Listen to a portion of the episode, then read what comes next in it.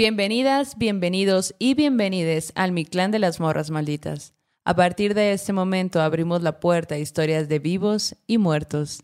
Quédense con nosotras, apaguemos la luz y entremos a la noche. Uh, amiga, ¿cómo estás? Oye, ¿qué onda? ¿Qué? ¿Otro día? Otra, noche, más bien, otra noche más de un capítulo de Espantos. Sus morras malditas. Exacto. Calientito desde el horno, recién salido, así como el pan virtual que les vamos a hacer llegar en este momento, su cafecito, mezcalito, cervecita, lo que ustedes gusten. Yes. Etiquétenos, siempre nos gusta cuando suben historias. De cómo nos ven. Sí, exacto. De que están o trabajando, haciendo tarea, o comiendo, o echando la botanita. Nos encanta, no dejen de hacerlo. También suscríbanse si no se han suscrito. Gracias por sus superchats, por todo el amor que cada semana nos mandan a través del chat en vivo, que neta, qué divertidas nos damos, ¿verdad? Sí, la verdad que No sí. manches. La gente es muy creativa, la verdad.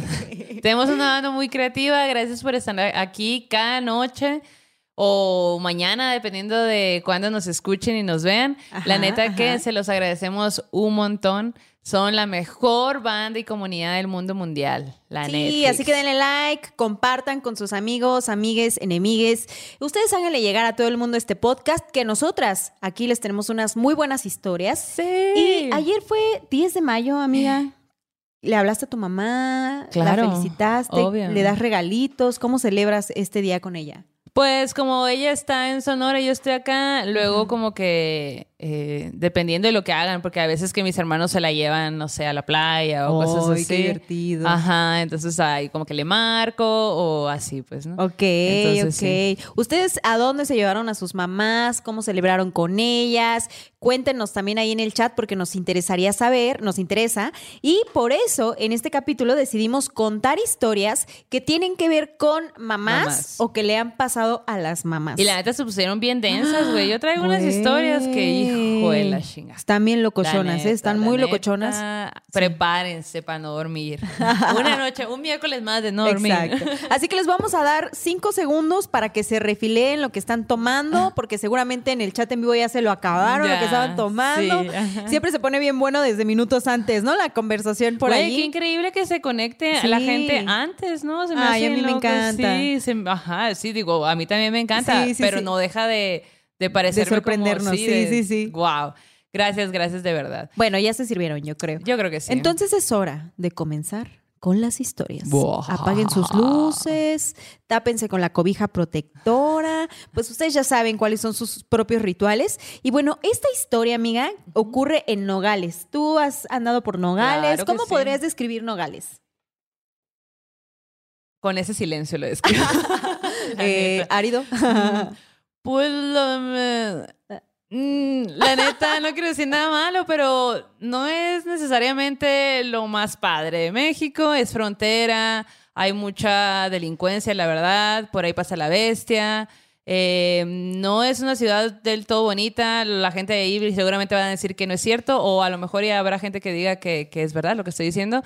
Yo he estado, la última vez que estuve ahí fue cuando fui a grabar el video del Nico Maleón Ajá, de ajá. Frontera, justo que se llamaba. Y bueno, también como iba con él y el vato es cholo porque es rapero, pues me llevó a unos lugares que yo decía, ¿qué? Qué cholo el Nico, güey. Tenemos un capítulo con él. Tenemos un Vayan a verlo. él. Ajá, ajá. Ajá. em, y pues bueno, em, no hay como tal. O sea, como que la gente que vive ahí tiene ahí, pues, de que los tacos que les gustan, los tacos de perro que le llaman, que no es que sean de perro, sino que así le llaman, eh, y cositas acá, ¿no? Pero realmente no hay como mucho. Ok. Es como un lugar para de trabajo, de, me imagino. Sí, hay, hay muchas fábricas. Y pues es frontera, pues, ¿no? Sí, Entonces, sí, sí, no sí. es, por ejemplo, una frontera estilo Tijuana, que es mucho, una ciudad muy grande y demás cosas. No, ahí es como que mucha industria, hay mucha Ok, industria. ok.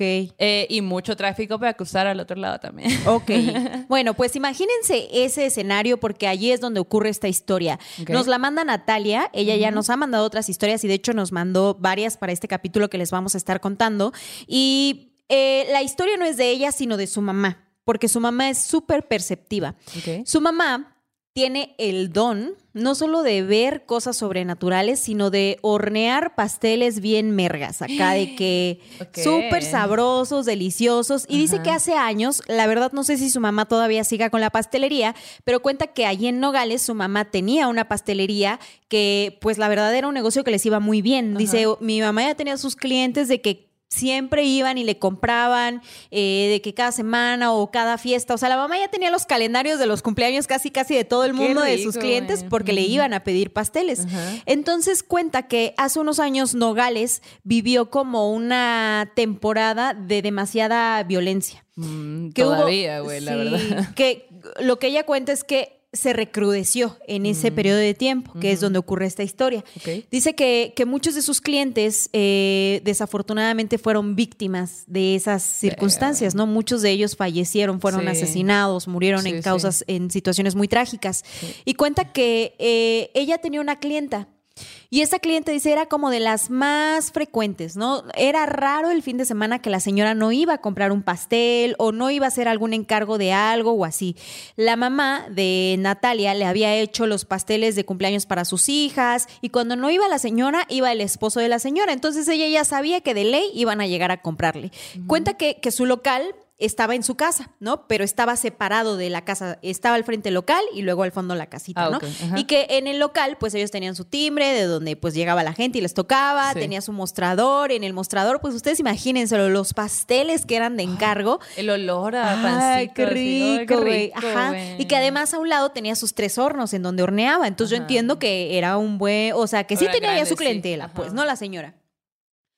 Y eh, una vez llega una, eh, esa clienta frecuente y le dice, oye, ¿qué crees que va a hacer ahora el 15 años de otra de mis hijas? Porque ella ya le había hecho el, el pastel de De 15 años. para la grande, Ajá. pero ahora le tocaba a la chiquilla, ¿no? Y le dijo, oye, va a venir el 15 años de mi hija, queremos algo súper ostentoso, con eh, un pastel como, vea, ajá, dice, eran como ocho de los 15, pasteles, ajá. ajá, eran como ocho pasteles con temática de carnaval, porque va a estar súper grande y es la súper fiesta, que no Ay, sé qué. invítanos a la fiesta. Ajá, exacto.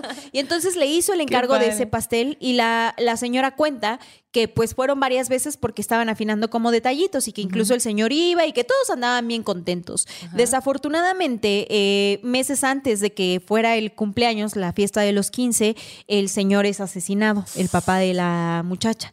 Entonces, pues todo se vino abajo, ¿no? La familia entró en un luto pues de muchos meses, la fiesta ya no se hizo, la familia se recuperó y pues la mamá de Natalia veía con mucha tristeza cómo ese era otro de los casos en los que pues sus clientes se habían visto afectados por la delincuencia, Pues ¿no? Por la inseguridad. sí. Y un año después, ya cuando venía el cumpleaños número 16 de la morra, de su hija, fue otra vez a la pastelería y le dijo, oye, pues ya sabes que pues ya no pudimos hacer el- los 15 años de mi hija, pero ahora quisiéramos retomar su fiesta, ahora en sus 16, y quisiéramos un pastel muy bonito, ¿no? Como recuperar la alegría que se nos fue el año pasado, ¿no? Con la pérdida de mi esposo. Y la señora le dijo, claro que sí, cuenta con ello. Y dice que se puso así, de que le dio la señora pues todas las especificaciones que quería del pastel y le dijo, pon es para el, el próximo fin de semana. No que sí. Llega el día en el que ella se pone a hacer el pastel y estaba en la pastelería pues trabajando y todo, pero durante todo ese rato la mamá de Natalia estuvo siempre pensando en el papá de la morra, como que lo tenía muy presente, ¿sabes? Como que ella decía, no sé por qué estoy pensando tanto en él, pero Sí. mientras tanto, pues ella seguía haciendo el pastel, seguía haciéndolo y todo, lo termina con mucha nostalgia, pues de pensar todo lo que había pasado de esa familia y sus demás clientes y su ciudad al mismo tiempo, guarda el pastel y al otro día cuando ya iban a ir a recogerlo, ella pues empieza como que a revisar pues sus pedidos y todo, acomodarlos, ¿no? Para ver cuáles iban a ir primero y todo. Y de pronto ve que en la parte de arriba del pastel que era para esta muchacha y para su mamá, había como algo particular. Se acerca y ve que en la parte más alta del pastel había como una gota de agua congelada que terminaba como en forma de una lágrima. Ay, no. Ajá. Entonces que cuando ella ve esta lágrima dice, no manches, o sea, se me está descongelando el congelador, pues, ¿no? Ajá. Entonces se puso a revisar todos los demás pasteles porque dijo, si esto es una goterita de agua, quiere decir que la temperatura no está bien. Ajá. Se espantó un montón, llamó a la muchacha que trabajaba con ella en la pastelería y le dijo, güey, hazme el paro, vamos a revisar los pasteles, que todo está bien, revisemos los refris, todo. Hacen toda esta revisión, güey. Ajá. Y se dan cuenta de que en realidad, Todo pues todo bien. Pero ese pastel en específico tenía una gota de agua. Y dice la mamá de Natalia, era como una lágrima, dice. O sea, era como si hubiera caído una lágrima y que terminaba en una gotita hasta el final. Cuando llega la mamá de, de la muchacha por el pastel, pues llega en su auto, la hija estaba en el auto y la señora de la pastelería le cuenta lo que acaba de pasar. Oye, fíjate que cuando estaba haciendo el pastel estuve pensando mucho en su esposo, me vino mucho a la mente, me dio mucha nostalgia y hoy revisando los pasteles veo que hay una gota que es como una lágrima.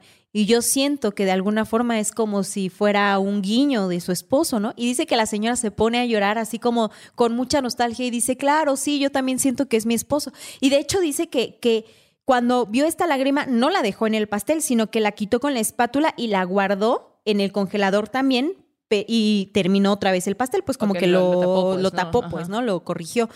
Y entonces cuando le cuenta esta historia a la mamá de la, de la cumpleañera, le enseña la lágrima, la señora la sostiene en sus manos y se pone a llorar y le dice, ay, sí, yo también siento que es mi esposo. Y va corriendo y le habla a su hija y le dice, mira, mira, ven, que te cuente la señora. Y le vuelve a contar la historia.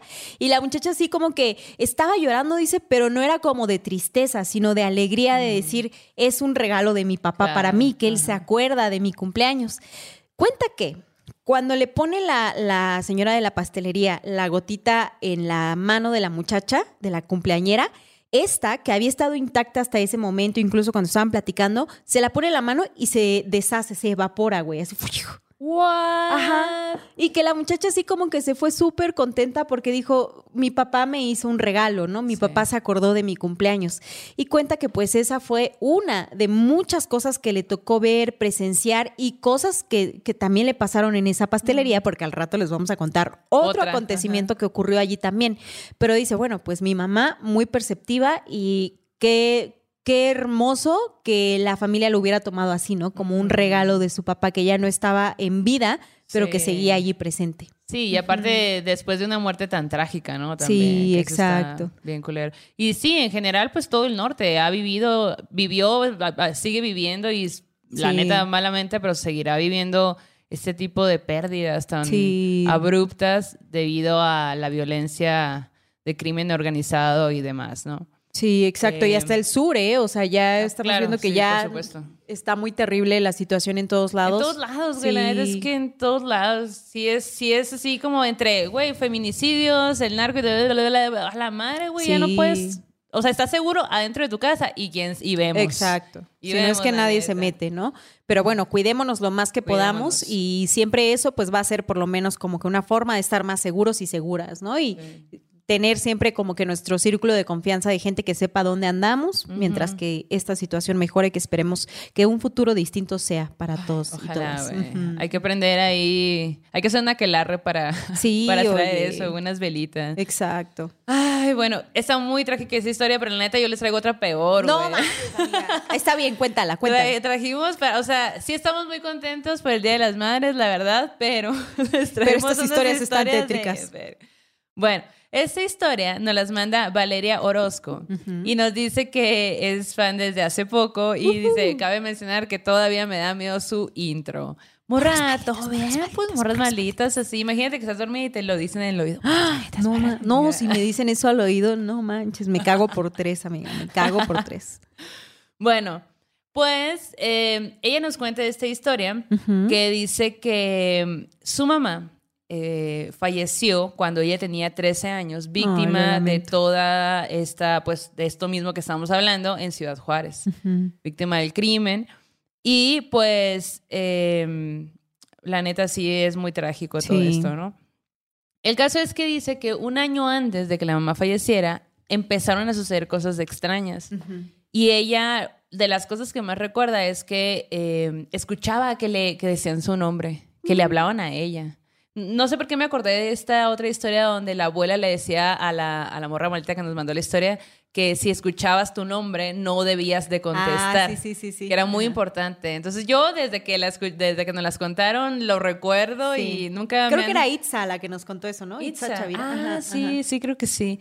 Bueno, pues ella dice que mm, eh, eh, esto pasaba, ¿no? Que de repente escuchaba que le hablaban, que se le subía el muerto muy, muy seguido, escuchaba voces, golpes, como que era algo bien común que sucediera y pues ella era una niña, pues no, que de hecho había veces que en su propio cuarto veía como si como si hubiera neblina, como si se pusiera güey, sí, sí, tétrico sí. el ambiente del cuarto, ¿no? Muy chicloso. Ajá, como que entrando el chicloso, o sea, como- más bien, tú estás en tu cuarto y el chicloso entra donde tú estás. Con permiso, con permiso, noches. permiso.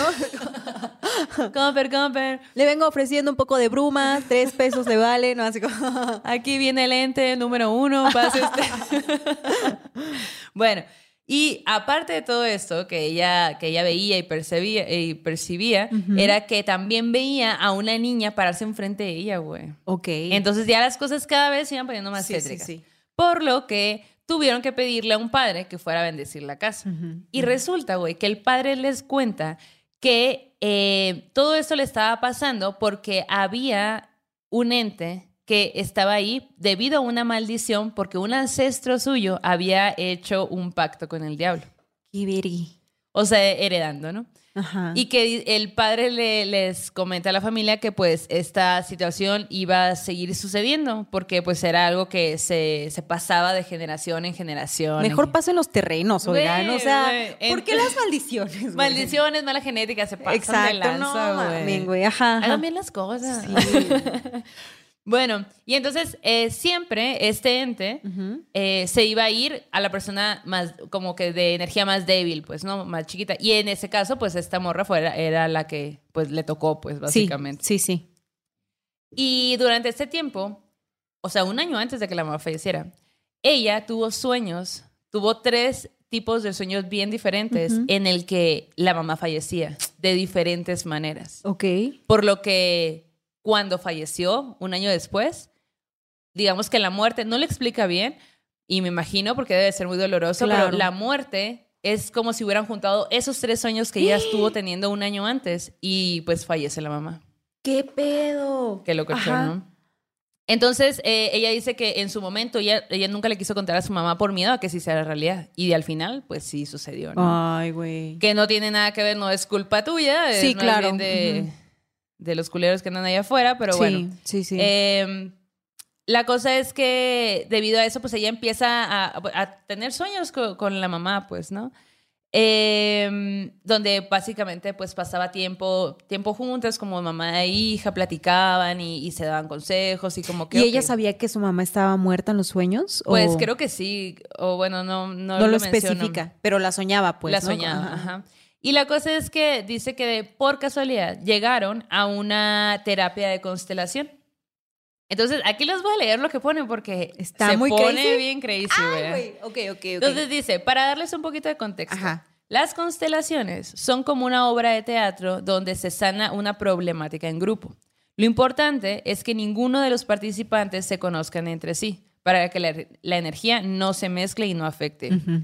Entonces hicieron una constelación pues para sanar la pérdida de la mamá, pues. Y ella eligió a los representantes, como que, por ejemplo, estamos en un grupo de gente que no conoces. De que, ah, ok, tú vas a ser mi mamá, tú vas a ser mi no sé qué, mi tía, mi abuela, no sé qué. Ok. Entonces, eh, digamos que cuando empezó la terapia, la persona que representaba a la mamá se fue directamente con la persona que representaba al papá y empezó a llorar desconsoladamente y decía, Luis, Luis, por favor, cuídalo, cuida de ellos, no los vayas a dejar solo. Y que su voz, o sea, ella no conocía a la persona, pero la voz que salía de ella era la de la mamá. Mm. Y las mismas expresiones y todo, como, como si ella dice, yo estaba viendo a mi mamá en el cuerpo de en alguien otro más. cuerpo, Ajá. nada más. Ajá. Entonces, eh, dice que, que su tía, que estaba presente en el lugar, o sea, sí, como que estaba ahí, Representada, ajá, ajá. representada, eh, empezó a... Comenzó a gritarle a la persona que representaba a la abuela. Y, y que le decía eh, que, que ella era la culpable, que se había ido, de que ella fue quien se la llevó. Esa persona, y, y haz de cuenta que la persona despertó y solo ella, y, y haz de cuenta que ella dijo, no, ella decidió irse, irse sola. Entonces dice que la persona que estaba representando a su mamá lloraba y lloraba y se acercó a los tres hijos que estaban ahí y les dijo, siempre los voy a tener en mi corazón, los voy a extrañar mucho. Mm. Y haz de cuenta, güey, que todo el mundo pues obviamente empezó a llorar, se abrazaron y cuando todo eso terminó fue como con un sentimiento de que pues todo estaba bien. O sea, como que si todos se hubieran libre, liberado de esa sensación, pues quizá de culpa o lo que tú quieras, pues, ¿no? De perder Sí, a alguien sí. de esa forma ha de ser horrible. Sí. Entonces, como que ella sintió que por fin había podido despedirse porque pues no, no había tenido tiempo para hacerlo, pues, ¿no? Después de ese suceso, cuenta que nunca más ha tenido otra experiencia paranormal y que, que ella siente que su mamá la protege, o sea, como que a ella no le ha pasado nada porque su mamá tiene la protección de su mamá, pues. Güey, oye, ¿y esto de la familia que se habrá heredado, entonces el padre la limpió de eso, de esa, o la liberó de esa carga? Pues ¿Qué habrá sido? ¿qué habrá Cuéntanos. Sí, cuéntanos. Porque no, no comenta sobre eso, solo Ajá. como que dice, pues llevaron al padre, el padre nos dio esa información y, y ya, pues como que lo que entendí es, a mí me tocó todo. Yo soy la que ve, yo soy la que siente y la, la, la, ¿no? Ay, güey, qué denso. Pero también qué sanador esto de... O sea, yo siento que hay muchas formas, muchas herramientas como para sanar estas pérdidas. Tipos Las constelaciones ¿no? han de ser una de Sí. ellas. Yo nunca las he probado. no tengo pero si le experiencias funcionó, cercanas. mira. Exacto, exacto. Cuéntenos si alguien, alguien de aquí presente, de la banda maldita, Conoce, de este tema. Sí, sabe, porque ajá. está muy interesante, güey. Y pues qué bueno que lo sanaste, qué bueno que pudiste despedirte de tu mamá y escuchar sí. esas palabras que siento que para el corazón siempre son como un alivio, ¿no? Que te ayudan a seguir adelante, de decir, ok, sé que que tú te estás yendo y que lo que quieres es que estemos bien, ¿no? Y, que, y que nadie tuvo la culpa, ¿no? Que es que nadie de aquí tuvo la culpa, ¿no? Que es como tú decías ahorita algo externo, ¿no? O sea, quien qui- la verdadera culpa la tiene la inseguridad y quienes cometen esas acciones. No sabemos los detalles, pero te mandamos un gran abrazo Ay, sí. y ojalá que la hayas recordado bonito este 10 de mayo, que le hayas mandado muchas cosas bonitas, una velita, unas florecitas por allí, agüita, que eso siempre se agradece. agüita. Siempre es importante. Exacto. Tomar agüita antes y después de estar vivo. Y ¿no? usar... ah, no, vivo y después de Y estar vivo. después de estar Y usar protector solar, por favor. La gente Ay, tatuada güey. más, por favor. No manches. Hágalo. Sí, sí, sí. Yo ya le dije a mi hermanita, ya, de ley tienes que usar protector Ah, solar yo pensé para que era así. Yo ya le dije a mi, a mi hermanita, tatúate. De ley Ah, te tienes también. que tatuar. Sí, también, también, también. También ustedes, háganlo.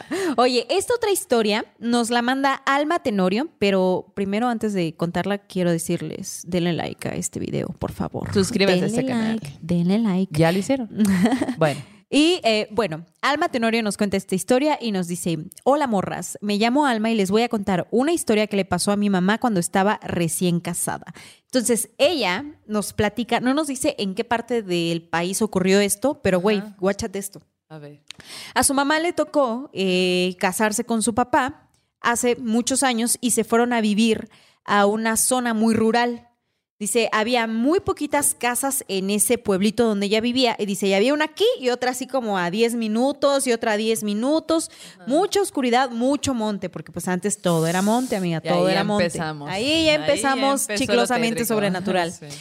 Y pues cuando sus hijitos estaban chiquitos o cuando empezó a, tener hijos, pues ella se quedaba en casa todo el tiempo, pues por la exigencia de la maternidad, ¿no? Pero su esposo pues tenía esta costumbre de que se iba con los cuates y se quedaba ahí toda la noche, yo supongo que echando chela y regresaba en la madrugada o en la mañana. Entonces a su mamá le tocó muchas noches estar sola en esa casa, güey. Ahora imagínate sola en el campo, güey, ¿no? Que a lo mejor, digo, la inseguridad en esas épocas no se compara con la de ahora, Sí. ¿no? O sea, incluso, eh, bueno, punto y aparte, yo he tenido familia que vive en el pueblo y nunca le ponen seguro a sus casas, ¿no? Entonces yo me acuerdo de hace años que iba a visitarlos y yo decía, pero ¿por qué vamos a ir allá? Ponle seguro a la puerta, ciérrala bien. Y me decían, güey, es que acá no pasa nada, güey. O sea, lo máximo que pudiera pasar es que los que venden ollas de pueblo en pueblo pudieran entrar a tu casa, ¿no? Pero de allí en fuera no hay mayor Pero inseguridad. son inofensivos. Ajá, exacto. A lo mejor ahora ya cambió, pero a mí me impactaba mucho eso, que yo decía, ¿por qué si vamos a ir a la iglesia o a las canchas o así, no cierras tu puerta con llave? Y me decían, güey, nadie tiene esa necesidad acá. Yo, privilegios, privilegios. Pero bueno, ella estaba en esta Privilegios casa. de tener paz y armonía. Exacto, sí. Güey. Bueno, pues esta señora, la mamá de esta morra, estaba una noche en la casa durmiendo y como que algo la tenía intranquila, güey. Y dice que como a las 2 de la mañana escucha que hay un auto afuera de la casa que está teniendo como fallas, como que empieza a haber mucho ruido y comienza a escuchar que mucha gente está hablando. No logra entender qué dicen, pero también escucha que están llorando, que otros están como rezando, que hay niños, que hay voces de adultos, niños, mujeres, y que está un auto como tratando de avanzar y algo está mal, ¿no? Ella se espanta mucho en este momento y dice, ¿qué hago? ¿Me asomo? ¿O no me asomo, güey? Seguía escuchando este ruido, este llanto, estos rezos y dijo, no, no me voy a asomar porque aquí pues tengo al bebé, o sea, no me voy a poner en riesgo. Sí, sí, sí. sí Se quedó allí y pasó. Días después, otra noche en la que el esposo no estaba también, eh, a las 2 de la mañana vuelve a escuchar afuera de su casa que un auto está como teniendo trabajos para avanzar, que comienza a llorar mucha gente, comienzan los rezos de nuevo y dice, güey, es lo mismo de la vez pasada, o sea, ¿qué está pasando? Tiene este impulso de volver a asomarse, pero no lo hace, se detiene. Dice, no, no, no, no, no me voy a asomar, pero ella sigue escuchando y la aterra todo este bullicio y estos rezos que ella no logra descifrar ni entender, ¿no? Que no son audibles, no son entendibles. Le pasó así como cuatro veces, güey. Todo en noches en las que no estaba su esposo. Y ella, pues, en realidad como que creo que nunca se lo comentó, pues, ¿no? Como que mm, nunca encontró la ocasión para compartírselo, pero ocurre que una noche en la que su esposo también estaba en casa, que estaban durmiendo los dos, se despiertan cuando escuchan otra vez que hay un auto grande afuera de, de su casa que empieza a rezar gente, a llorar niños, señoras, hombres. El esposo como que dice, güey, ¿qué está pasando? Y ella le dice, asómate. Se asoma el esposo y ve que a lo lejos, en el camino, hay en efecto una camioneta grande. Y que en esta camioneta hay gente que está llorando, que está rezando y que está muy desesperada. Pero como que les da esta sensación de que no es algo real, ¿sabes? Hay, algo que los espanta y de pronto deja de escucharse. Los dos se sacaron muchísimo de onda y a la mañana siguiente y los días siguientes, la señora empieza a preguntar entre los vecinos, ¿no? Oigan, ¿qué onda? ¿Qué pasó aquí? O sea, o- ustedes saben si ha ocurrido algo, o si recientemente, eh, pues a lo mejor algún auto. Y, y dato importante, dice que en esa carretera, cerca de donde ellos estaban, pasaban de pronto peregrinos, ¿no? Entonces, como que ella al principio había asumido que pudiera ser eso, ¿no? Pero se le seguía haciendo extraño que fuera el mismo ruido tantas noches repetidas, ¿no? Y llega el punto en el que los vecinos le cuentan que en ese tramo y en esa carretera hacía años se había accidentado una camioneta, porque estaba la carretera y hay como un barranco. Entonces que una camioneta de peregrinos había accidentado allí y que había muerto mucha gente, entre Ajá. ellos mujeres, niños, señoras, señores. Pues entonces que fue ahí cuando a su mamá le cayó el 20, que eso que estaban escuchando era un eco de la tragedia que había ocurrido años atrás, güey. Wow, güey, qué pedo. Sí. ¿Cómo ves? La energía ahí así. pues, Atorada, ¿no? ¿no? Ajá. Repetida. Por y siempre. Y ya, dice. Y, y- y ya. Pero así fue. Trágico, güey. Muy trágico, güey. Sí, qué miedo, güey. No, no, no. Ay, no, güey. Es que también los accidentes en todos lados. Sí, no, sí, sí. Hombre. Güey, pues, ¿cómo van, eh? ¿Quieres más historias tétricas, más Sí. densas? ¿O cómo van? ¿Cómo van con sus bebidas? Les agradecemos sus superchats. Ujú, ¿Ya le dieron like? Les vamos a dar otra oportunidad de tiempo para que le den like a Denle este like, por favor. video. Denle Y like. nos compartan. Y compartan sus regalos a sus mamás, taguenos. Taguenos en lo, lo que le regalaron. Exacto. Y bueno, pues les voy a contar otra historia que Va, va, también va. se pone densa. Esta historia nos las manda Natalia Domínguez. Que es de la de hace rato, La de hace. La rato, se- la, exacto. continuación. Ajá. Eh, porque pone, soy yo de nuevo. Oli. Oli, aquí estoy de nuevo. Bueno, pues este, en esta segunda historia dice que ella se acuerda que cuando ella estaba en cuarto de primaria, falleció una niña que tenía 13 años, que más o menos estaba como en sexto de primaria. Ajá. Ey, esta niña falleció en un, eh, en un accidente de cuatrimoto Uy, güey. en Puerto Peñasco. ¿Eso dónde es? Em, pues es playa.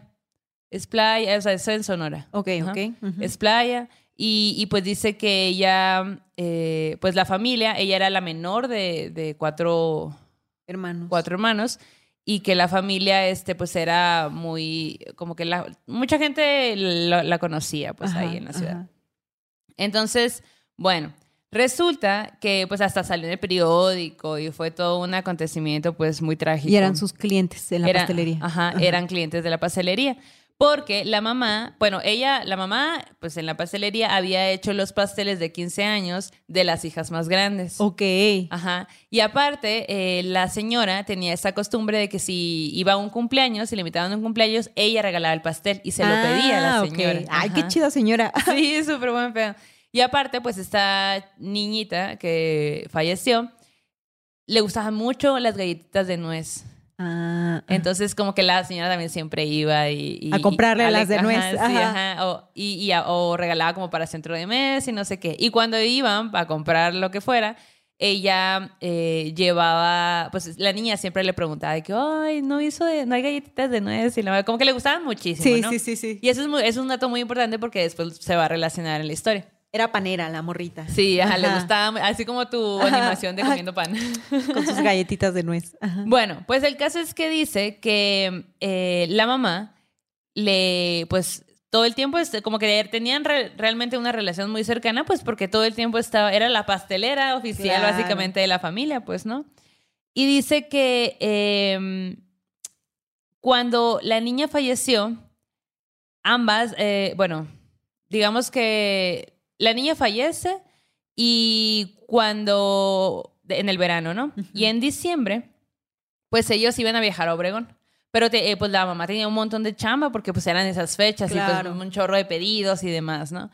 Así que eh, pues andaba cham- chambeando y todo el pedo. Y la familia de la que había fallecido, pues durante, desde el verano hasta diciembre no habían hecho ningún pedido porque pues estaban de luto y todo, ¿no? Claro. Pero la mamá llega y le pide eh, algunas cosas y aparte le pide como que, ah, pues galletas de nuez, como pues en honor a la niñita que, a su Claro. hija, pues, ¿no? Ujú. Y pues ella dice, claro, o sea, yo te lo hago y todo bien. Entonces la mamá estaba trabajando chinga. en chinga y no sé qué y así, ¿no? Dice que pues como justo, ¿no? Pues estaba sola y la casa está como adentro, o sea, está la pastelería y luego adentro ya está la casa. Y ella pues se acuerda porque dice que también como había tanta chamba, ella y sus hermanas le ayudaban a la mamá. Claro. Y que cuando ella estaba haciendo, la, e- ella ya había hecho las galletitas y demás, pues estaba ahí como que en el horno, de repente, como que algo pasa, se cae, se cae algo y ella al agacharse se da cuenta por el- que por el rabillo del ojo ve algo pasar. Y seguido de eso, se escucha como una de las cajitas donde están esas galletas de nuez se caen. Ajá. Y, y lo curioso es que también, a pesar de que estaban los hornos prendidos y todo, que debía de ser un, un momento de mucho calor, digo, en Nogales neva y, y, pues llega a, a temperaturas muy altas, pero pues empezó a sentir muchísimo frío adentro de la panadería. Sí, sí. Y dice, no, pues, o sea, es la niña, ¿no? Güey. Y lo que hace la mamá es llamarle a, a, a Natalia Ajá, ajá. y le dice, quédate aquí, por favor. O sea, como que ya no, como que pues le dio un poquito de miedo, como que sí, todo bien, es la niñito, pero pues se le hizo extraño también, claro. pues, ¿no? ¿Y lo que se había caído? Eran las galletitas de nuez, pues. Oh. Güey. Sí. Y le habrá contado a su mamá, güey. Yo creo que Pues, sí, puede ser, ¿no? Yo ¿Quién creo que sabe? sí. Pues la cosa es que, eh, de hecho, ella dice que se acuerda que en el noviembre, en el altar de muertos, en la escuela, pues el altar era para la niña, se le hicieron a ella. Qué triste. Qué triste, ¿no? Sí, y además tan chiquita, güey, ¿no? Pero qué bonito gesto de la mamá de recordarla con sus sus galletitas de nuez, ¿no? Y que se manifestó, güey. O sea, como de que yo me imagino que esta señora sí es muy perceptiva, ¿no? Sí. Entonces, como que me imagino un momento muy similar al de con el pastel el- del ajá, papá, ¿no? En el que ella estaba pensando en esta familia. Y de pronto ver, güey, a la niña por el rabillo del ojo, no mames. O sea, digo, qué susto, qué nostalgia también al mismo tiempo, ¿no? Sí, también siento que la señora pastelera, güey, o sea, muchas veces decimos como que, ah, pues hago pasteles. O sea, no solamente haces pasteles, o sea, también tienes esta, pues es, es muy bonito también este, este sentimiento de, güey, pues, o sea, voy a, a- a recordar a mi ser querido Claro. que ya no está con el pan o la galleta o el Sí. pastel que le gustaba. Y eso es, pues es algo, ahí también energía y Claro. tú ser la persona que lo está haciendo. Exacto. Pues también, y como ella sabía la historia, pues porque era, había sido muy conocida de la- el fallecimiento de la niña. pues. Güey. Que, sí, qué chido esto que dices, porque sí es cierto, ¿no? No solo hace los pasteles, son memorias, son sentimientos, sí. es cariño, es celebración, a veces también es nostalgia, es luto, ¿no? O sea, como que muchas cosas en un pastel o en algo que se hornea para alguien más, ¿no? Sí. Yo siento que esa gente que, que, que hornea cosas, que, que tiene el don de hacer pan y cosas por el estilo y pasteles, como que siento que es muy como poderosa, como que tienen el don, güey, ¿no? De, Sí. de hacer ese tipo de A ti cosas. porque te gustan mucho los panes, Diane. Sí. Tienen el don de hacerme muy feliz. Dice la Diane. Sí, pues si ustedes tienen el don, háganme un pan, güey, no sean así, ¿no? Fíjate que a mí un pan. Esas galletitas de nuez también son mis favoritas. Sí, qué rico, güey. A mí me encanta la nuez, en, el, en la nieve de nuez me encanta, Ah, güey. a mí me gusta mucho en- eh, específicamente como que también las que pues, son polvoro, Polvorones. Ay, qué rico, güey. Que las ponen siempre en Sí. los centros de mesa de fiestas. y, Ajá, ajá. ay, qué rico. Oye, ¿tú has, ¿tú has hecho pan alguna vez? O sea, ¿has Sí, horneado? claro, mi mamá- ¿Cuál es el fuerte de la familia Maldonado? Todo, güey. Mi mamá, la neta, se rifa bien cabrón, pero mi mamá, me gustan un chingo los coricos de mi mamá. Los córicos. Los son? coricos son como galleta, Ajá. eh, o sea, es circular, pero digamos que, que no tiene, que tiene un hoyo en medio como si fuera dona. Ah. Pero, pero es algo chiquito y, y es galleta. Wow. Y es como, la masa es diferente, entonces como que cuando tú lo muerdes se te, se te deshace, ajá, en la boca. Ay, no, güey, delicioso, güey. ¿Sabes qué probé del norte que me encantó? Las, este, creo que tienen varios nombres, pero según recuerdo se llaman maicitas, que son como unas galletas Ajá. que son de maíz, Ah. que se comen en Chihuahua, en Torreón. Bien, bien ricas, güey. Súper, súper deliciosas. Y así son como que las muerdes y se te deshacen como polvito. Qué pues, ay, no, qué rico. Con un café bien amargo, güey. Ah. Ah. Bueno, si quieren, vamos. Qué rico. ¿Qué te parece? Ah, yo así como, ahorita venimos. Güey, ¿qué te de parece tema. si para celebrar a las mamás vamos a comer pan? Me ¿No? parece perfecto. A mi mamá también, ¿sabes qué le queda bien bueno? Ajá. Eh, Ay, perdón. las eh, empanaditas de, de higo, porque ella hace la Güey. mermelada. Mi mamá, eh, mi mamá hace todo de que si voy a hacer mermelada, yo la voy a hacer desde cero. Si voy a hacer yogur, lo voy a hacer desde cero. Es muy así. Tráetela, voy tráete a tu mamá. Sí, está bien. Oye, a mi mamá, ¿sabes qué le gustaba mucho? Porque mi mamá vivió muchos años en Sonora. Le encantaba hacer este tortillas de harina. Ay, sí, le encantaba, güey. bueno, no sé si en Sonora se hace, pero los buñuelos le mamaba Sí, hacer mamá hace buñuelos, unos güey. buñuelos que, sí, y le quedaban bien perros, güey. Y le mamaba también hacer cosas de mariscos, güey, así como que comer Pues es cosas que del mar. Muy sonorense, ¿no? su Ajá, corazón quedó marcado por Sonora. Entonces siempre le gustaba. Y a mí, o sea, la verdad, yo no crecí en esa cultura de comer mariscos, pues, ¿no? Entonces a mí hasta ahora todavía me cuesta comer, ¿no? Como que yo soy de cóctel, ¿no? El cóctel siempre se me, el de camarón, ¿no? Siempre se me va a antojar. Pero ya lo demás me, Te cuesta me cuesta pedirlo. como pedirlo. Sí, sí, sí. Estas cosas que están como en sus conchitas, las ostras, ¿o qué Ajá, son? Sí, sí, sí. Ajá. Yo así como de que apenas las empecé a comer porque Ostiones y ostiones, demás, ajá. Chingo de limón, ¿no? Así como más limón que Ay, ostión. güey, Ahora que Sí. fui Hermosillo, fuimos al estero, mi amiga Chel me llevó al estero y, ay, güey, qué rico, el estero está bien. Vamos, amiga, ya Vamos, estoy güey, ya. de invitarte y que no vengas. Tienes razón. Ay, no, perdón. Yo así azotando las piedritas. Las Tienes razón. Estoy enojada de no poder De ir no a poder ir. Sonora. Güey, la neta siento que te va a gustar un montón. Ay, güey. Capaz que me quedo allí. Bueno, tengo que ya fui una vez, pero me falta todavía. Pero bueno, sí. a ver, conociste Sí, un- y tenía 15 años, güey. no es Sí, lo mismo no, ir a los 15 que ir a los 17, güey. Simón. a que a los 30, que a los 30. Oye, pues pasando al terror en corto, güey. Qué rápido se me está yendo esto, ¿eh? Como el agua, como el agua. Pero bueno, este terror en corto, fíjate que está denso también. Vamos más denso, ¿te Güey, parece? este capítulo, la neta, sí. Ay, es que tú, amiga, ¿cómo eres? Ay, ¿yo? ¿Yo por Te qué? pasas. No, pues bueno, este terror en corto nos lo manda Valeria Alejandra. Valeria nos dice: Hola morras, la saludo desde Mazatlán, Sinaloa. Descubrí Dale. el podcast en YouTube porque necesitaba escuchar algo mientras hacía las decoraciones para mi baby shower. Wow. Y en eso me acordé del suceso que le ocurrió a mi hermana cuando tuvo a su segundo hijo. Güey, bueno, para empezar, ¿qué pinche morra maldita eres de que acá en el pleno baby shower escuchando historias de terror? De que el Oye, bebecito. el acá bebé. que- Mamá, ponle play. ¿no? Que, ¿sabes qué? Voy a nacer y te voy a asustar. Güey, no manches. Yo creo que ya el bebé viene Ya. con el gusto por lo sobrenatural. Tú muy bien. Sí. Bueno, cuenta que su hermana, cuando se embarazó la primera vez, eh, tuvo preeclampsia. ¿No? Que es un padecimiento que le da a las mamás y que las afecta mucho, ¿no? Como su salud al momento de, llevar el embarazo y que incluso puede poner en riesgo sus vidas, ¿no? Entonces, estos eh, tienes que cuidarte muchísimo, estar casi casi en reposo absoluto, así todo un chorote, ¿no? Es muy difícil y es muy traumático pues para las mamás. Ser mamá es como de, güey, pones tu cuerpo ahí. Sí, exacto. Pues resulta que, que cuando ella tiene este primer embarazo, pues tiene este padecimiento y después, tiempo después, se embaraza otra vez, tiene a su segundo, su segundo embarazo y que allí se le botó todo como lo que venía arrastrando, ¿no? De la preeclampsia anterior. se le volvió a manifestar mucha dificultad para, para llevar a cabo ese embarazo. Y el caso es que pues la familia dijo, oigan, pues vamos a tratar de que pues todo llegue a buen término, vamos a contratar una clínica particular para que pueda tener ahí el bebé. Entonces que la familia de su esposo se organizó y le pagaron una clínica y cuando empezó a tener los dolores de parto, se la llevaron a esta clínica. Entonces la ingresan, todo bien, pero cuando empieza ya el tema más fuerte del parto, las contracciones y eso, se le empieza a complicar muchísimo. Tanto que los doctores dijeron, no, pues hay que hacerle una cesárea.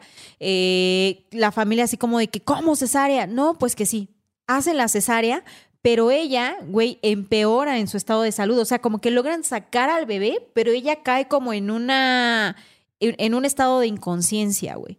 Y resulta que en la ah. clínica no había suficiente personal para atender su caso. No estaban tan preparados como la familia había creído para atenderla y le decían, güey, pues es que ya no sabemos qué hacer, ni siquiera había más doctores, o sea, como que un cagadero, güey. Qué estrés. Sí, cuando se entera la familia de la morra de esta, eh, o sea, la, Ajá, la mamá, los papás de la morra, eh, le dicen, güey, pues hay que cambiarla, o sea, hay que buscar una ambulancia, vamos a llevarnos la LIMS. Hicieron, movieron cielo, mar y tierra para poder llevarse la LIMS, se la llevan al IMSS en un estado muy crítico y en el IMSS les dicen, güey, eh, si tú venías de una clínica particular, ¿por qué no te quedaste allí? Casi, casi que les hicieron el feo. de que, ajá, si ustedes tenían el dinero para quedarse en la clínica, pues se hubieran quedado allá, que no sé qué, que no sé cuál. Y la mamá de la morra, dice, se echó un round, pues se peleó como nunca para que la ingresaran y sí la ingresaron. Cuando la revisan los doctores, le dicen, ¿saben que viene en un estado tan crítico? Que nosotros no creemos que se vaya a recuperar, no creemos que vaya a despertar, nosotros les damos unos días despídanse de ella porque su situación es muy, muy grave. Este embarazo fue muy riesgoso para ella y es posible, muy, muy posible que no la libre. Dice que fue tanta la presión para la mamá de la morra que hasta compró un paquete funerario, güey. Porque dijo, pues, si esto es lo que va a pasar, si mi hija ya no va a sobrevivir a esto, pues tenemos que estar, pues ya preparados, para lo que se viene, que es lo peor. Pero en eso, güey, unos de los primos llevan al, al IMSS a un vato cubano. Dice que era un vato, dice que nosotros no sabemos bien a bien qué ideología tenía, pero sabíamos que era curandero, que hacía limpias, que tenía el don de la adivinación. Y en este estado de desesperación de la familia de ver que la morra se les estaba yendo, que no despertaba, dijeron, güey, pues tenemos que probar de todo. Vamos a hacerlo. Llevan a, esta, a este señor y el señor empieza a hacerle limpias a la morra con huevo dice que empezó a limpiarla y empezó como a hacer oración y a como que echar la suerte y todo, como tratar de descubrir y desentrañar qué es lo que estaba pasando, ¿no? Porque la morra estaba en ese estado tan crítico. Si había forma de que con sus dones él pudiera contribuir a algo. Y entonces ya después de la primera cita, platica con la familia y les dice, en el hospital en el que estaban había un espíritu, había un alma que cuando vio que su hija estaba en este estado tan crítico y que estaba entre la vida y la muerte, él encontró una oportunidad para agarrar su alma y querer llevársela. Dice, él está atado a este mundo por algo y necesita un alma para irse al otro, ¿no? Y entonces agarró, se agarró del alma de su hija y por eso no la, no la suelta, no la quiere soltar. Dice, este ser es un hombre mayor, es un señor ya grande pero no se quiere ir sin su hija. Vamos a hacer todo lo posible para salvarla. Dice que los días siguientes el señor iba muchas horas y le, así todo el tiempo limpia con huevo, limpia con huevo, rompía los, maldecía los huevos, así como que los rompía y otro huevo, maldecía los huevos, los rompía, otro huevo, así de que mucha, mucha limpia. Dice que el vato acababa así como de... Claro, súper cansado, agotado. De... Entonces, después de que hizo todo este proceso de limpia y de tratar de expulsar a ese otro espíritu que se estaba queriendo llevar a la morra, Al día 22 de que la morra cayó en este estado, despierta. Y para todos fue así como de, güey, no mames, ya despertó. O sea, como que por fin fue un alivio para todos. Claro. Pero días después, la morra ya empezó a hablar como ya más recuperada y les contó qué es lo que había pasado durante esos 22 días que ella había estado en este sueño profundo. Güey, tenía conciencia. Dice que ella recuerda que veía a todos sus familiares muertos y que todos sus familiares muertos estaban allí en el cuarto de hospital diciéndole, güey, ya nos tenemos que ir, ya no te quedes aquí, tú ya no, ya no perteneces a este mundo, vámonos. Pero que ella en ese estado, en ese como estado de sueño, ella decía, es que son ustedes físicamente, pero no son ustedes. Es algo más queriendo convencerme de que me vaya. Pero eh, ustedes no son mis familiares no. muertos, güey.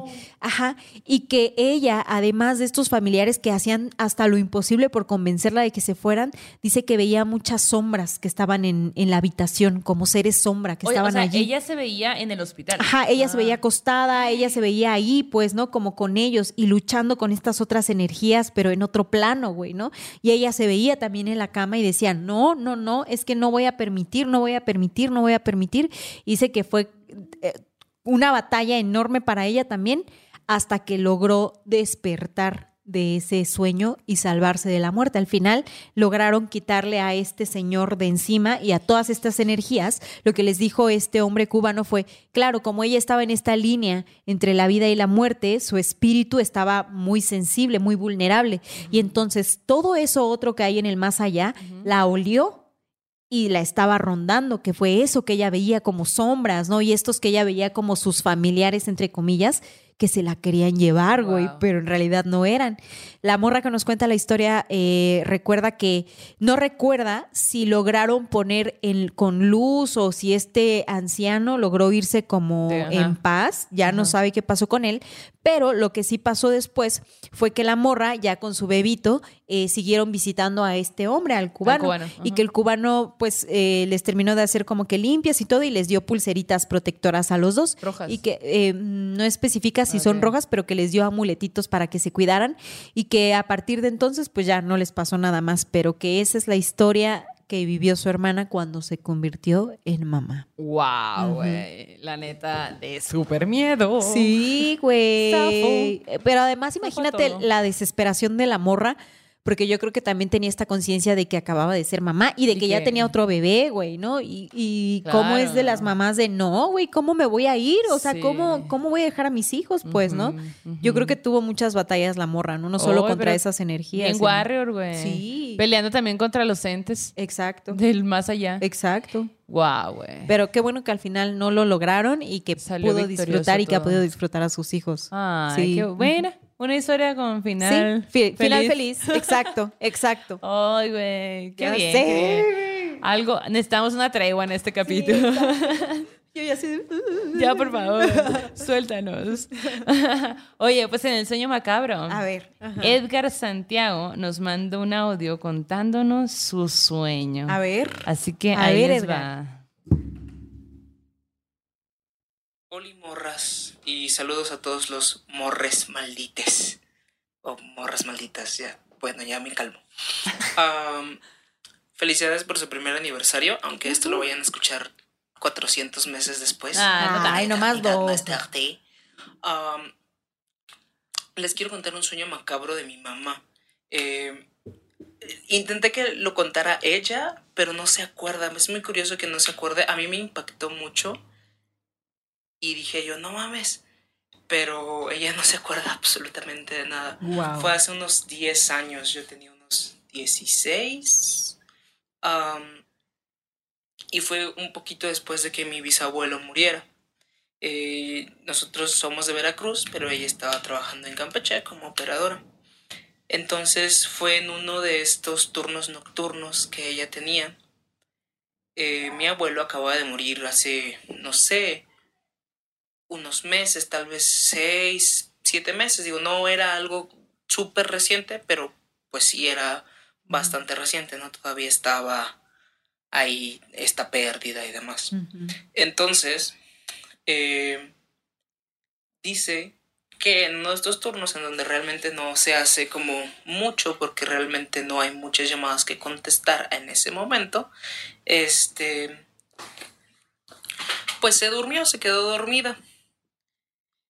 Y en eso empieza ella a soñar que está en casa de mis bisabuelos y la casa de mis bisabuelos es grande. Hacia, se ve hacia afuera de la sala, se ve hacia la, hacia la calle y antes había una rampa como, pues sí, no sé, una rampa, una lomita en donde se veía este la calle y se ve quién va subiendo y así.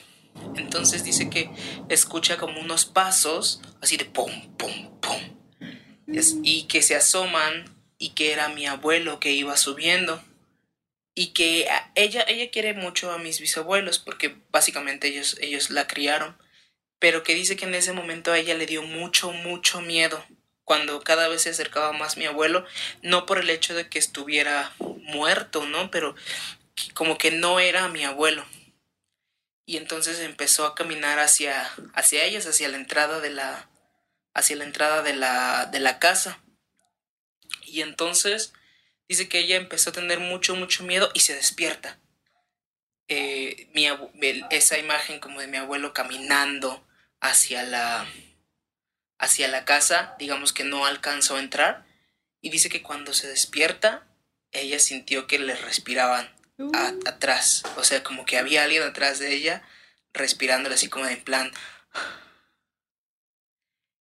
Y entonces es que se erizó todita, todita, pero que no sabe si fue como producto de producto del sueño o si fue más bien algo como que le estaba avisando el sueño de que algo había ahí.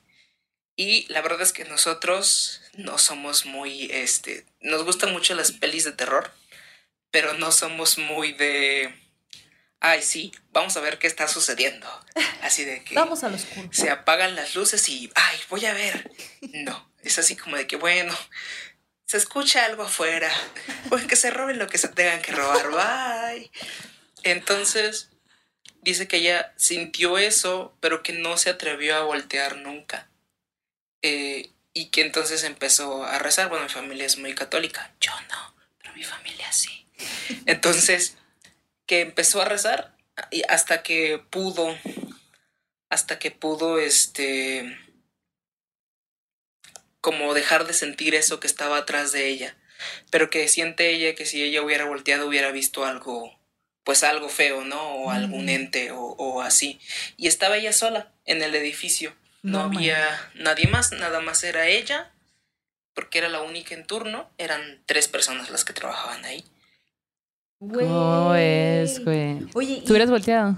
Eh, a lo mejor como por reflejo, sí. Sí, ajá. Hubiera encontrado mi muerte, tal vez. ¿No? Como de que. Ah, Muerta segura. por jugar la alberga. Exacto. Ahí aplica la, la de la. ¿Cómo es? La de que la duda mató. No. La duda mató al vato. ¿Cómo es esa frase de.? La duda. no, la curiosidad mató al gato. La curiosidad mató al gato. sí, sí, sí, Yo siento que así, si me muero, oigan, así va a terminar siendo. Ajá, porque, o sea. Pero ella ya venía lo que te iba a decir ahorita es que cómo se conecta esto con la historia anterior de que ves a un ser querido que en apariencia es, pero que tú sabes que, en el fondo no es, ¿no? Como si fuera un ser o un ente jugando con su dolor pero queriendo también algo más que eso, ¿no? Como, no sé, jugar con sus sentimientos o herirla o acercarse, ¿sabes? Usando esta debilidad para acercarse a la gente. Qué bueno que ella se dio cuenta y que no volteó. Y que no volteó, sí, eso estuvo bastante bien, la neta. Pues... Mmm la neta que dijéramos como que hay algún consejo, no, porque pues cada quien reacciona de maneras diferentes ante este tipo de situaciones. Pues yo sí siento que voltearía. De hecho, no hace tanto en la casa. Em, tenemos, está la ventana y, tiene como este filtrito para que no puedan ver de afuera hacia adentro. Eh, solamente hasta la mitad, pero la parte de arriba ya es tan alta que nadie, o sea, ni por muy alto que seas vas a ver, pues, ¿no? Y, pero y afuera hay un árbol y está la, la luz de la calle y demás. Entonces, pues en la casa, aparte de los focos de arriba, también tengo así como que lamparitas para hacer otro tipo de iluminación, porque pues me gusta eso.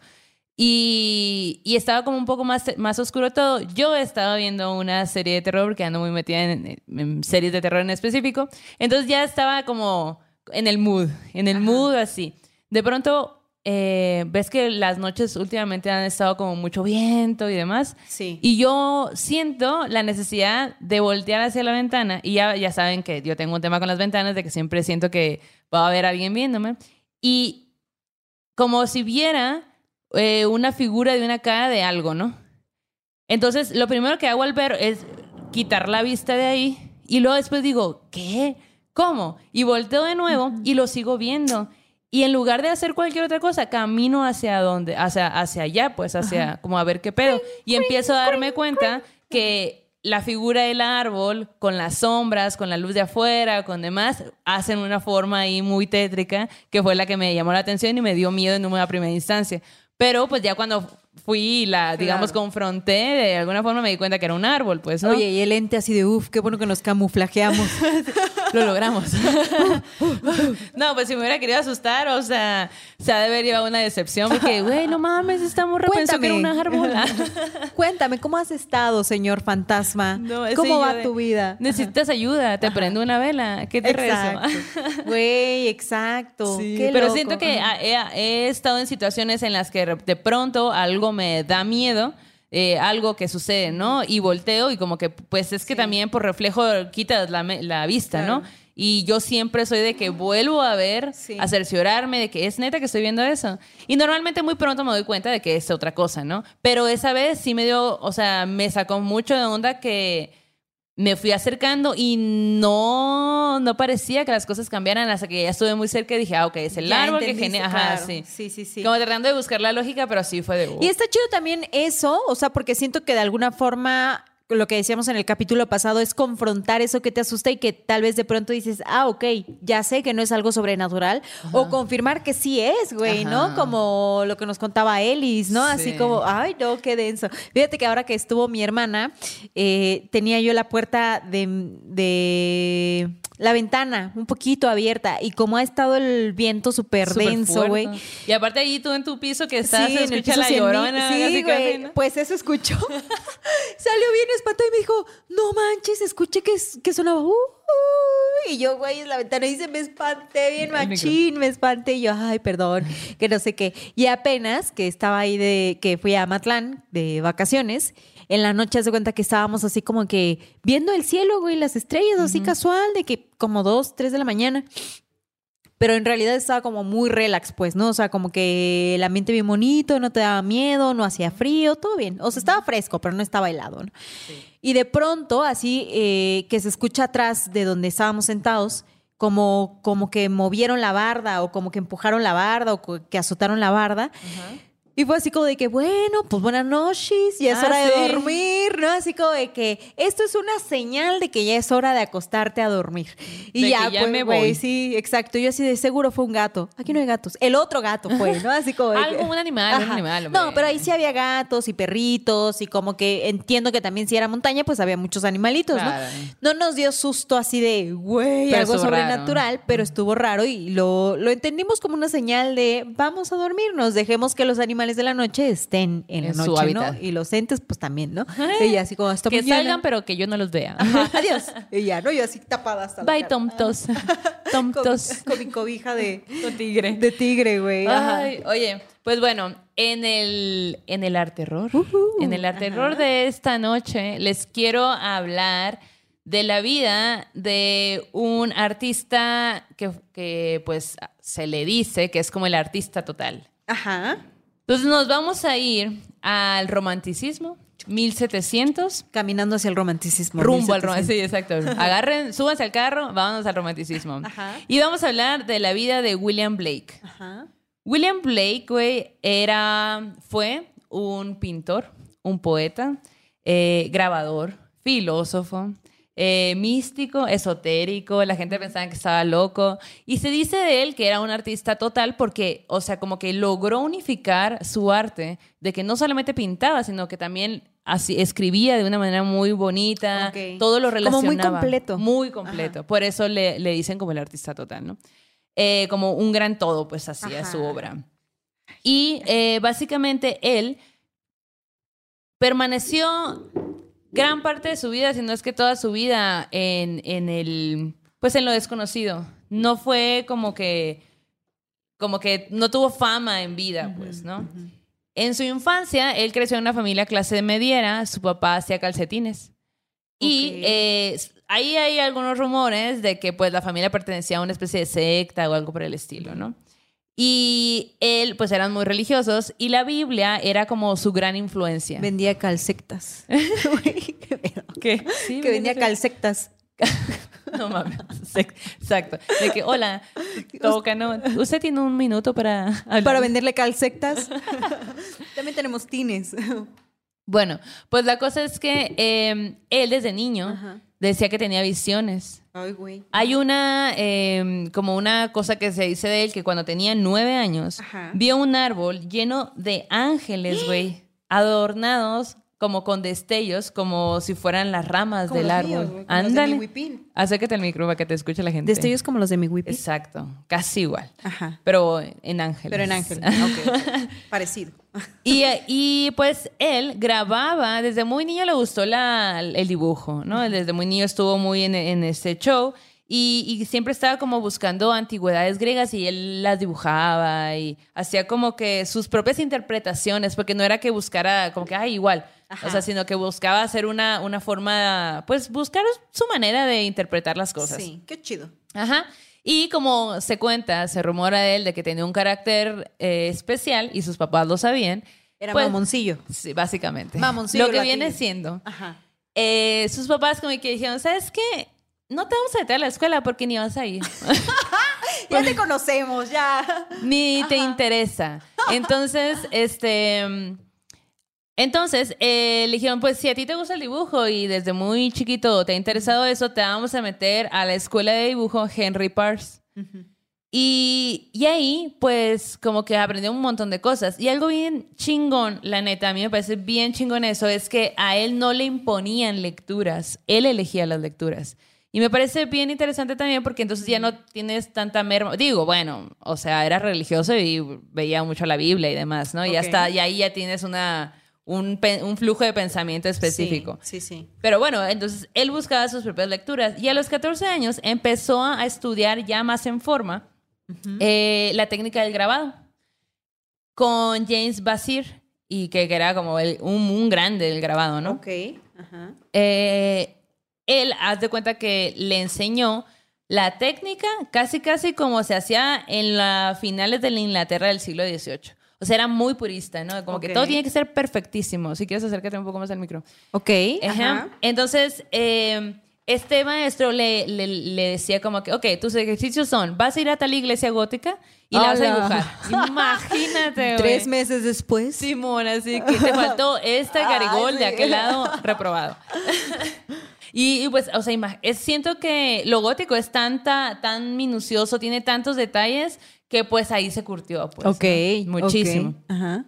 Y eh, también lo, lo mandaban a las tumbas de, la rey, de los reyes y las reinas para que, para que copiara los grabados y todo el, este show. Entonces, el vato, pues, como que siempre anduvo muy acá. Eh, él estuvo muy interesado en la historia y las leyendas de los británicos. A los 21 años entra a como estudiante de la Royal Academy. Y para entonces se casa con Catherine. Era una chica que, que, bueno, terminó siendo su esposa y aparte, pues era analfabeta. Y William le enseña a le- a leer y a escribir. Y no solo eso, sino que también le enseña como que, ah, bueno, mira, aprende a hacer grabados y así tú me ayudas y trabajamos juntos en conjunto y generamos más, así Ah, como más arte y todo, ¿no? Entonces, eh, él, la- él saca una primera colección de poemas que se llama Poetical Sketches. Y en 1783, tras la muerte de su padre, él y su hermano abren una imprenta de la mano de, de un editor radical que se llamaba Joseph Johnson. Y digamos que este vato, güey, pues le, atra- le trae un montón de otros poetas, de filósofos, de pintores, de cosas nuevas. Y ahí él de nuevo vuelve como a, a, a ver las cosas diferentes, conocer ese tipo de gente de intelectuales, pues le, también le abría la mente, ¿no? Y ahí, güey, conoce a, Ma- a Mary Wollstonecraft, que ya he hablado de ella en, ajá. en, en otro de terror. Que ella, pues, para quien no se acuerde, es la de eh, vindicaciones de los derechos de la mujer. Y resulta que se vuelven súper compas porque compartían el, la visión, tenían una visión similar de la igualdad de género, de razas. Eh, William básicamente condenaba, condenaba bien cabrón la crueldad de, de la castidad, el matrimonio sin amor. O sea, tenía ahí una, pues, o sea, una manera bien diferente y entre comillas, como muy de izquierda de pensar para la época. Claro. Y pues se juntaba con todos ellos, ¿no? Eh, él, de hecho, em, como que defendía mucho la realización de la mujer. Como decir, güey, todas tienen que como que realizarse. O sea, no nada más como que, ay, sé mi esposa y ten mis hijos. O sea, ¿tú qué quieres hacer, no? ¿Tú, tú cuál es, cuál es, cuál es, o sea, lo que a ti te apasiona? ¿Qué quisieras hacer? ¿Qué quisieras dejar aparte de esto otro, no? Y bueno, hablo, aborrecía la esclavitud. Eh, el tema de la igualdad de géneros y razas era algo muy importante. Y también tenía pues un idealismo social bien cabrón. Eh, y aparte, pues entre todos este grupo, junto con Mary y demás, pues estaban, rechazaban mucho la forma de, las formas de, autor- de autoridades impuestas, pues, ¿no? Que yo creo que todos nos vemos ahí muy... eh, yo sí me identifico, cabrón, con eso, ¿no? Y bueno, él, eh, de hecho, ilustró una, uno de los libros de Mary. Mira, te voy a decir. Ilustró eh, el libro de Mary.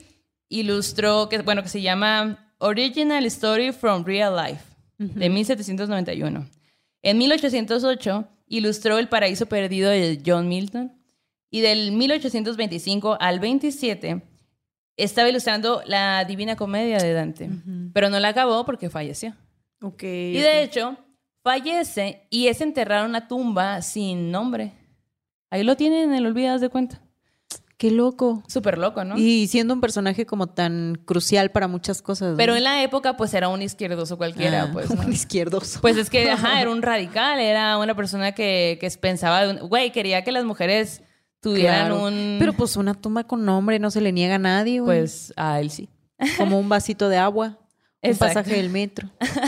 ¿No? De hecho, en el 2018 le hacen, le levantan un monumento a él y a su esposa. Pero Ah. hasta el 2018, o sea, ayer, pues, ¿no? Y, eso el fue- otro ya para qué, güey. Ya me fui de este plano. culero.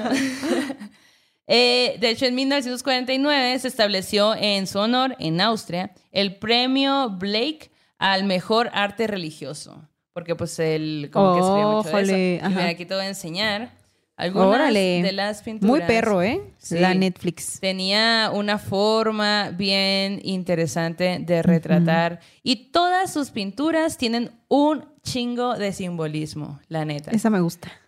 Además de que, pues, muchas de las pinturas tienen también sus propios escritos, tenía una filosofía de vida que es- sí es religiosa, pero la neta es, yo creo que en muchos, en- en- de muchas maneras, es quizá la forma en la que pudo ver, en la que alguien puede ver la religión sin azotarse tanto. Sin pues. ser extremista, Sin ¿no? ser tan, Sin o sea, como que verlo de una manera de, güey, o sea, venimos aquí a hacer Claro. algo como que a, a dar lo mejor que podamos dar y buscar las maneras sin tener que estar reprimiendo a la gente. pues, ¿no? Exacto. Entonces, tiene una, o sea, para escuchar su obra, la neta sí tienes que ir con una mentalidad de, ok, lo que yo creo no, o sea, vamos a, vamos a pensar en que lo que yo, lo que tú crees al momento de ver su obra es, lo, lo bloqueas un poco y tienes que estar abierto a entender otro tipo de cosas.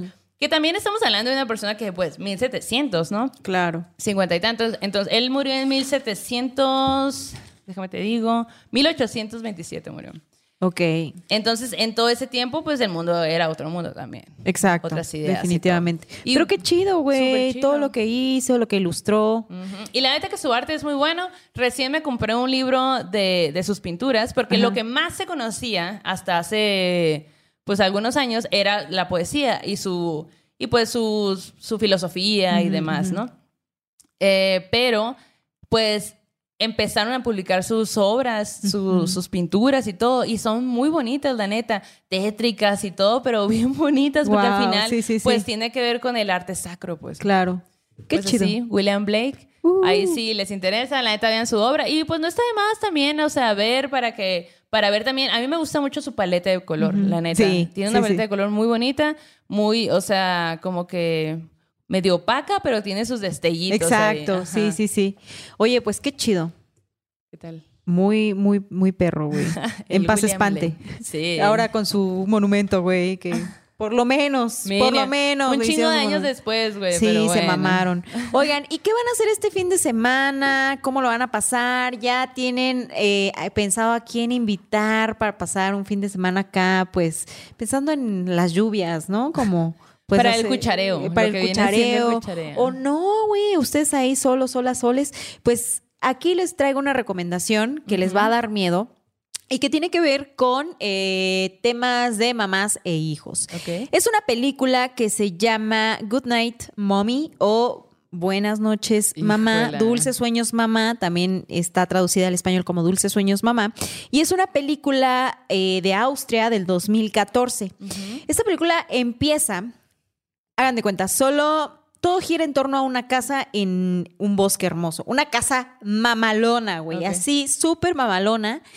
Una madre y sus hijos que son gemelos. Ay, juela. Ajá. Entonces, los hijos gemelos ven, la película empieza cuando ellos ven que su mamá regresa de una cirugía, ¿no? Ajá. Y tiene toda la cara vendada, güey. Tiene toda la cara vendada, nada más se le ven los ojos.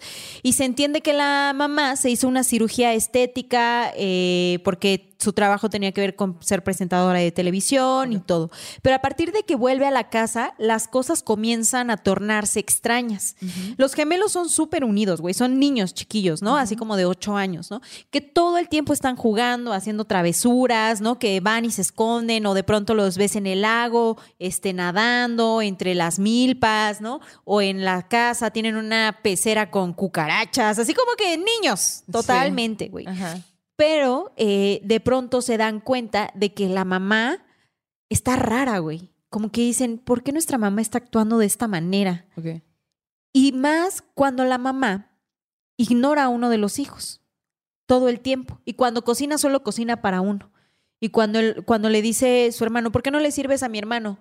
Ella no le contesta o le dice, cómete tu comida, solo te hice para ti.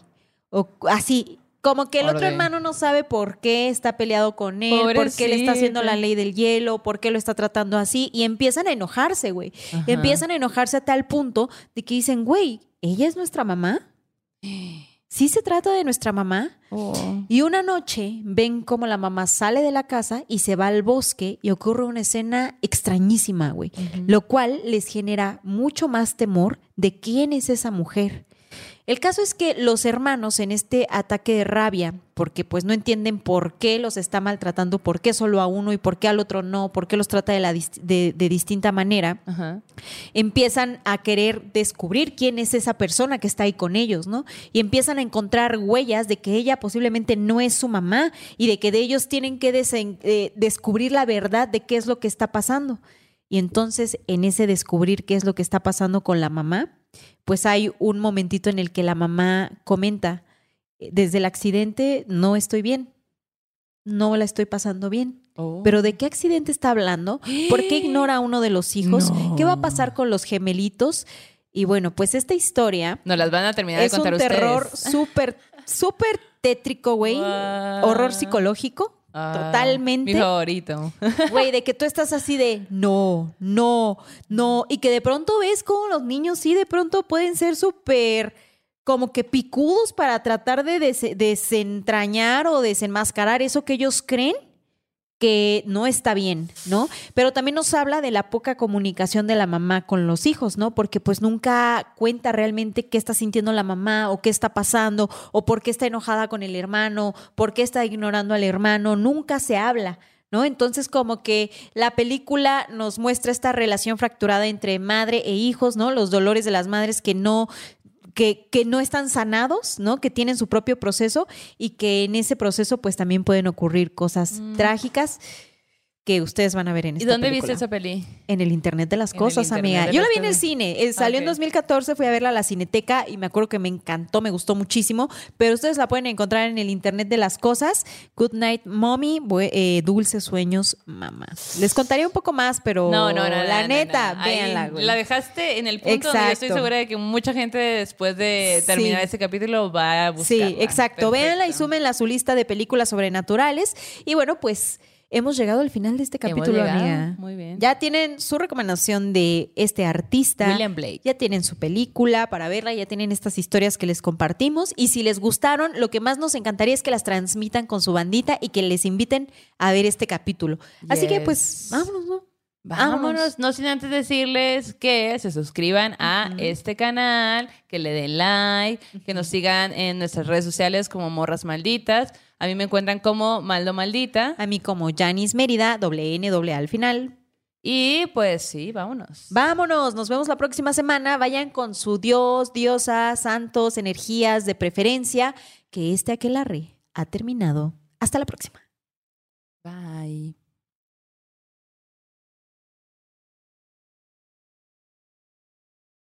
¿Quieres regalar más que flores este Día de las Madres? The Home Depot te da una idea. Pasa más tiempo con mamá plantando flores coloridas, con macetas y tierra de primera calidad para realzar su jardín. Así sentirá que es su día todos los días. Llévate tierra para macetas Bigoro por solo $8.97 y crece plantas fuertes y saludables dentro y fuera de casa. Recoge en tienda y sigue cultivando más momentos con mamá en The Home Depot. Haces más, logras más. Más detalles en homedepot.com diagonal delivery. It is Ryan here, and I have a question for you. What do you do when you win? Like, are you a fist pumper? A woohooer, a hand clapper, a high fiver. I kind of like the high five, but if you want to hone in on those winning moves, check out Chumba Casino. At chumbacasino.com, choose from hundreds of social casino style games for your chance to redeem serious cash prizes. There are new game releases weekly, plus free daily bonuses. So don't wait. Start having the most fun ever at chumbacasino.com. No purchase necessary. Group. Void were prohibited by law. See terms and conditions. 18 plus.